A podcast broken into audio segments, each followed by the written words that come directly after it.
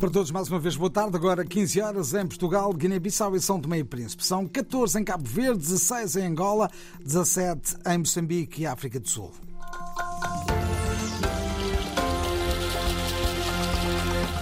João Pereira da Silva, na edição a esta hora. O presidente Marcelo Rebelo de Sousa diz que o protesto dos ativistas climáticos já perdeu a eficácia. É a reação do presidente português à ação contra o líder do PSD, que esta manhã foi atingido com tinta verde numa ação já reivindicada pelo movimento pelo fim do fóssil. Em democracia, a manifestação é um direito que assiste a todos a utilização de determinados meios, quando é feita uma vez, é uma novidade, segunda vez é novidade, à décima quinta já não é novidade.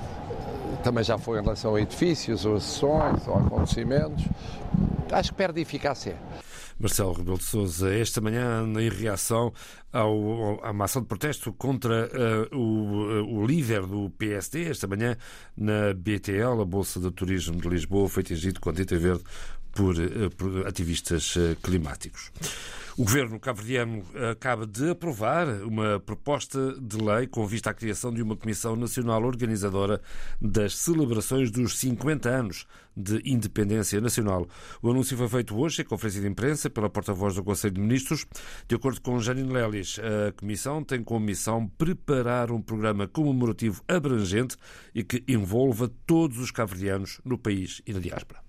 Esta comissão terá uma comissão de honra será integrada pelo Presidente da República, pelo Presidente da Assembleia Nacional, pelo Primeiro-Ministro e outras entidades, e sendo que esta comissão terá um orçamento próprio para poder gizar e desenvolver toda a programação das celebrações. A iniciativa do Governo terá agora de ser aprovada pelo Parlamento. Entretanto, o presidente de Moçambique está hoje de partida para Argélia, uma visita de quatro dias, onde vai participar na Cimeira de Chefes de Estado e de Governo do Fórum dos Países Exportadores de Gás, Lia Montes.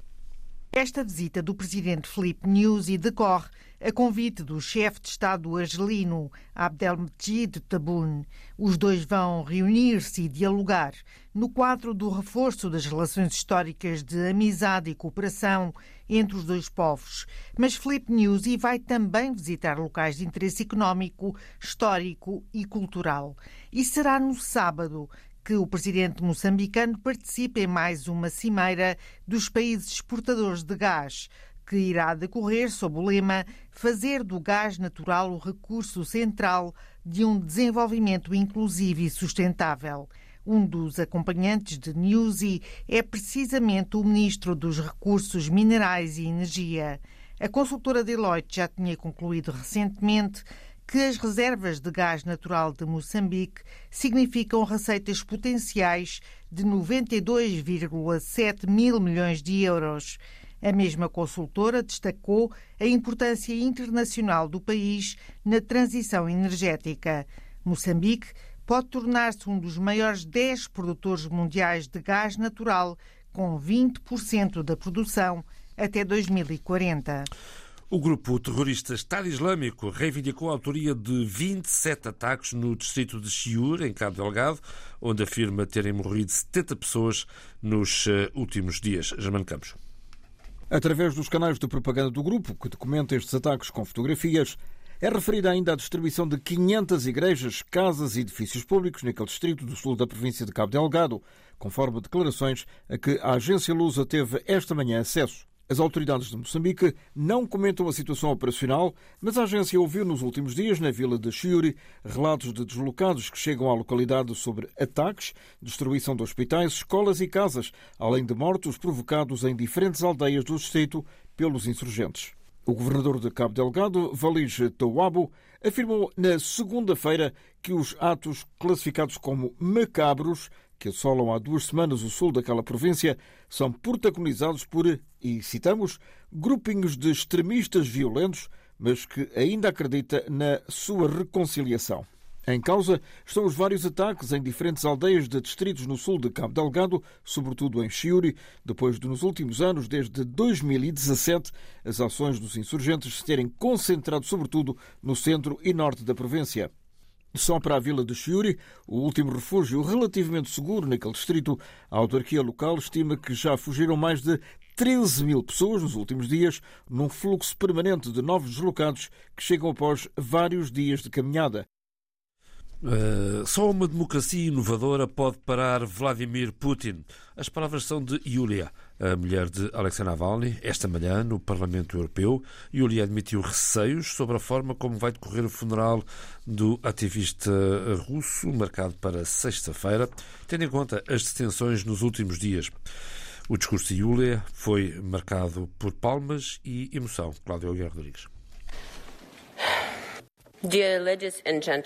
Foi com suspiro que Yulia Navalny começou o discurso, onde o cansaço era visível.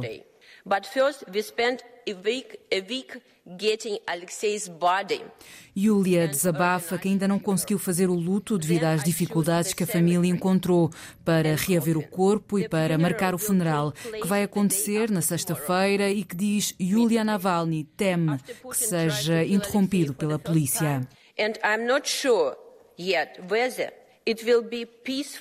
Fala de um assassinato e do desrespeito pelo corpo e pela família.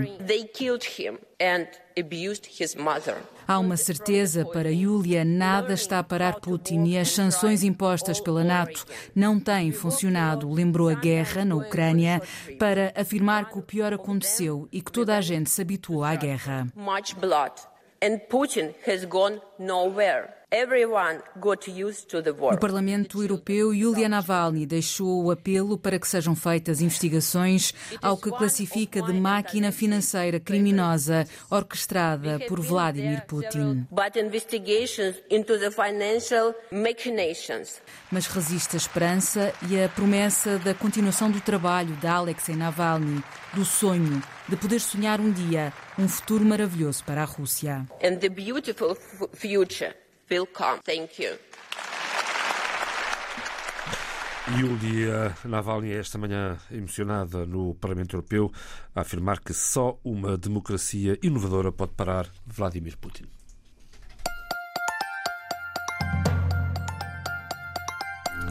É o essencial das notícias às três da tarde, hora de Lisboa, a edição de João Pereira da Silva. Informação também disponível na internet. É só clicar rdpafrica.rtp.pt.